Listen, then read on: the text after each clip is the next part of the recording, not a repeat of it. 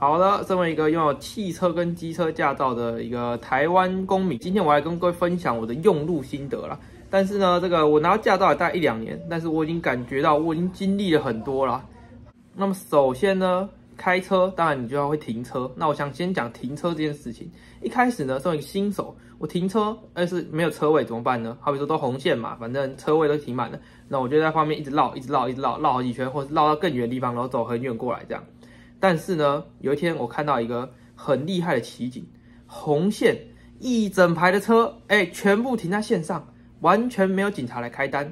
然后呢，有一次我是看到有警察来，然后他就按一下，嗯，然后一个鸣笛声，然后那台车赶快开走，哎，警察也没有要追，也没有要开单，哎，那就直接让他走了，好像在有意的提醒他这样。然后我还看过两个高手中的高手啊，第一个呢，他直接给我停在人行道上啊，非常的厉害。完全没有挡到其他车。啊，另外一个呢就比较不小心一点，他挡到后面的车了。啊，他就是呢直接开到一半停下来啊，人下车，然后他再继续开，啊，反正都有按双黄灯啊，真的是厉害，台湾人停车技巧太强大了，所以呢，我后来就发现，哎呀，原来啊，其实台湾停车呢。根本不是要停在格子里，其实要按那个双黄灯啊，按下去就可以停车了。所以那停车格呢，其实只是画好玩的啦。所以各位呢，其实我们不需要停停车格哦。啊，我们那个考试的时候练那个什么路边停车啊，然后什么倒车入库，那只是在哎好刚好有一个白线的时候，你就可以停那边。但是呢，其实红线你也是可以停的，好不好？所以呢，各位懂了吗？记得要按双黄灯，不然别人不知道你要停车哦。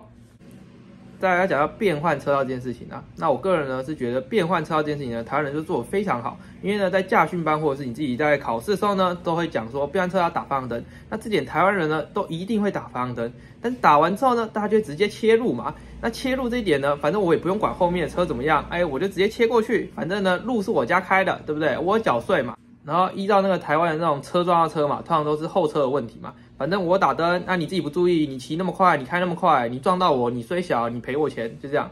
我觉得呢，这是一个非常好的一个社会风气。反正呢，如果我车可能有点故障，那我就故意这样切来切去，然后我都要打灯，然后让后面车看哪一个虽小撞到我之后呢，我就可以更新我的零件啦，超爽的。最后呢，我最钦佩台湾一点的就是这个长幼有序的概念。我觉得呢，在这个开车的时候呢，你就会非常体会到这个道理。就是别的国家呢，都是这个行人路权最大，然后呢，再是什么脚踏车、机车、汽车、大车这样嘛，对不对？台湾刚好相反，越大车你拥有越大的路权，所有人呢都会避你很远。像我平常呢走在路上的时候，勇气都是不一样。像是我开车的时候，我就很凶，我就踩油门踩到底，然后呢，哎，看到有那个红灯，赶快冲过去啊！红灯呢我也冲过去，对不对？反正那个行人呢他会让我嘛，那个这个观念呢，我觉得是非常的好啊啊！骑机车的时候也是一样。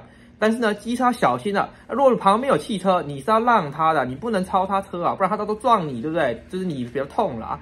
所以呢，这个观念呢非常好，就是弱肉强食嘛，大家都懂吗？啊，越强的就可以越受到保护，那越弱的呢？哎，那你就要保护好你自己，不要被那个强者给掠捕掉啊！这个台湾这个道路环境呢，真的是非常的优秀，所以我是非常爱台湾的道路环境的。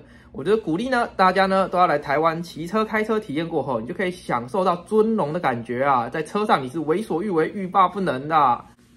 难怪外媒会称台湾的交通是世界第一啊！你看我们的这个秩序呢，非常的好。就是呢，弱肉强食嘛，反正就是越强的人呢，就可以排在越上面的顺序。那这个呢，就是完全符合这个社会的潮流。也就是说呢，台湾的交通呢，真的是世界第一的啊！世界呢，都应该向台湾看齐。那些在整天说什么台湾向世界学习的啊，那些呢，都只是不懂我们政府的用心呐。我们是在学习真正这个社会的道理，整个世界运行的这个规则嘛。啊，如果你深有同感呢，你可以帮我分享，或者是按个订阅之类的。好，那今天影片到这边结束了，拜拜。有任何想要讨论的，也可以在下面留没错，这就是双黄灯霸权。